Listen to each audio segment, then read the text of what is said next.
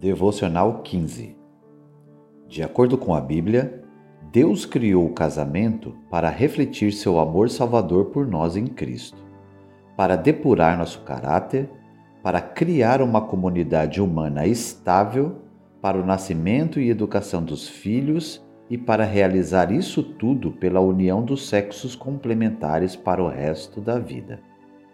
O significado do casamento, página 20 a felicidade como um subproduto. Vivemos em uma cultura individualista, na qual o casamento é visto como um meio de alcançar a felicidade pessoal.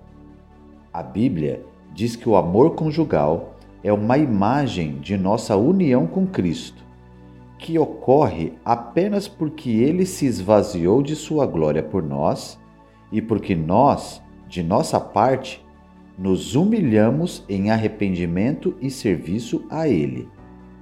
O casamento pode refletir o amor redentor de Deus e moldar o nosso caráter à semelhança dele. E grande é a felicidade resultante dessa doação de amor sacrificial a Cristo e a nosso cônjuge. Reflexão: A citação menciona quatro razões pelas quais Deus criou o casamento. Como cada uma delas apoia as demais?